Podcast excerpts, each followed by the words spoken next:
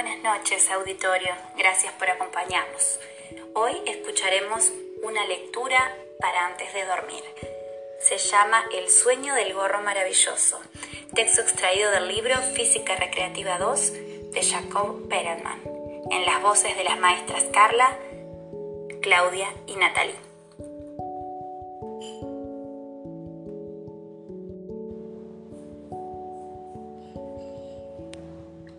La leyenda del gorro maravilloso, que hace invisible a todo aquel que se lo pone. Nos llega desde la más rancia antigüedad. Pushkin resucitó en su rúbrica de los Mila las tradiciones más remotas y dio una descripción clásica del poder maravilloso de ese gorro.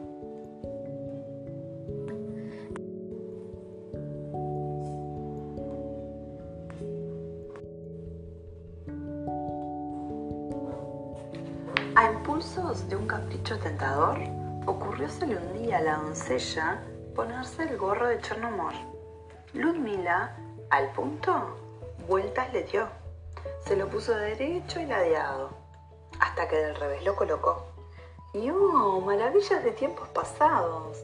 Ludmila del espejo se fumó.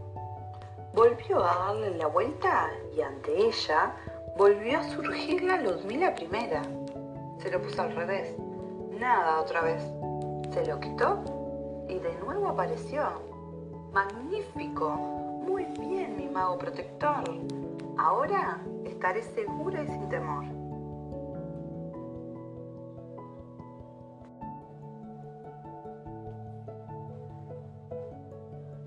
La posibilidad de hacerse invisible era la única que tenía Ludmila en su prisión encubierta en su invisibilidad, podía escapar a la vigilancia de sus guardianes.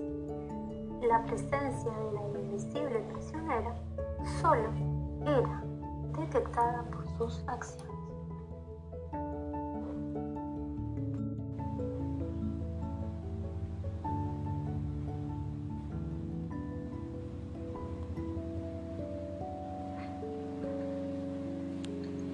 Por doquier, a cada instante hallaban sus fugaces y certeras huellas, ya un fruto de los que sazonaban y entre el rumor de ramas se perdía, y unas gotas de agua cristalina que sobre el hollado prado caían, y entonces los del castillo averiguaban que la princesa comía o bebía apenas despuntaba el alba.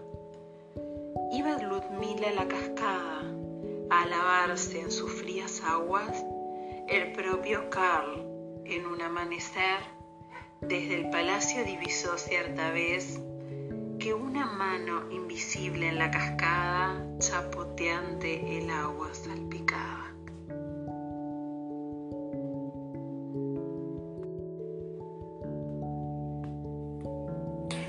Hace ya mucho tiempo que han sido realizadas muchas ilusiones del pasado.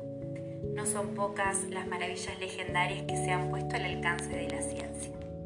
Se han perforado montañas, se capturan los rayos, se vuela en avión mejor que en la alfombra maravillosa.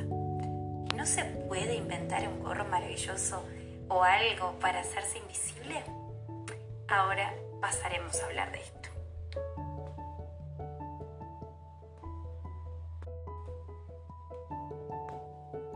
Gracias auditorio. Esta fue la lectura para antes de dormir. Nos encontramos la próxima. Dulces sueños.